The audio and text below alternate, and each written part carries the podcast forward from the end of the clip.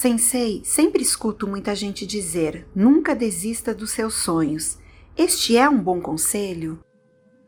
É, no sentido de realização, de realizar coisas na vida, é, sim, é um conselho, vamos dizer assim, no estilo de autoajuda, uma espécie de incentivo para não desistirmos das, dos nossos projetos.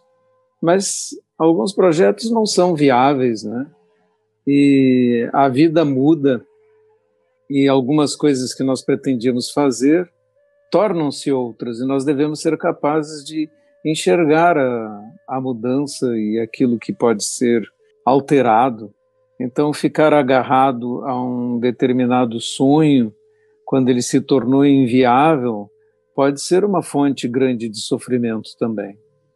Então, para isso também devemos ter uma mente lúcida e sabermos mudar de direção assim que é necessário.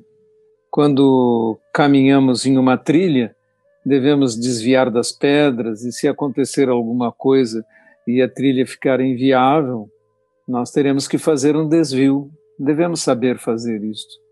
A vida também tem esses obstáculos que, bem olhados, podem se tornar oportunidades. Sensei Gensho, considerando que somos diferentes, o que nos une? Nossa natureza original. Nossa natureza original é a mesma. Nós somos diferentes como manifestações, como as ondas são diferentes umas das outras no mar, mas em última análise, as ondas são o próprio mar. Sensei, existe alguma situação em que a violência seja aceitável em casos de autodefesa ou preservação da vida? Ou devemos sempre prezar pela paz? Como agir nessas situações? Com clareza, com bom senso. Às vezes a violência é necessária, sim. E se não fosse desta forma, não teríamos polícia, não teríamos forças de segurança.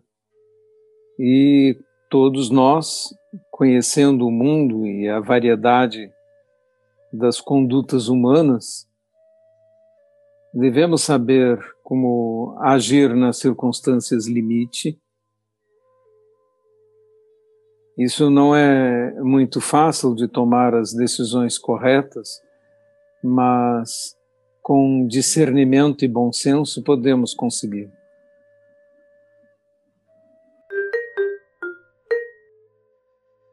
Monge Gensho, existe alguma prece budista para nossos familiares e amigos falecidos? Sim, existe. Se alguém desejar, eu acabei de enviar até o texto da cerimônia de Kuyo para falecidos e doentes para Monja Jorém, ela pode alcançar, ou alguém que escreva para mim também, eu posso uh, remeter esse, esse texto. E podemos escolher um pedaço que for conveniente dele para repeti-lo, não esquecendo que as cerimônias desse tipo são feitas principalmente para nós, para os vivos, não para os que faleceram. Parece que fazemos para, para os que faleceram, mas na realidade fazemos por nós. Sensei, quando nos perguntam sobre o Zen budismo, como devemos responder? Até onde devemos explicar? Depende da circunstância, não é? Então vamos explicar na medida daquilo que foi perguntado, na medida daquele interesse. E se for um interesse legítimo e profundo, merece uma resposta mais extensa. Se for apenas um interesse qualquer, é?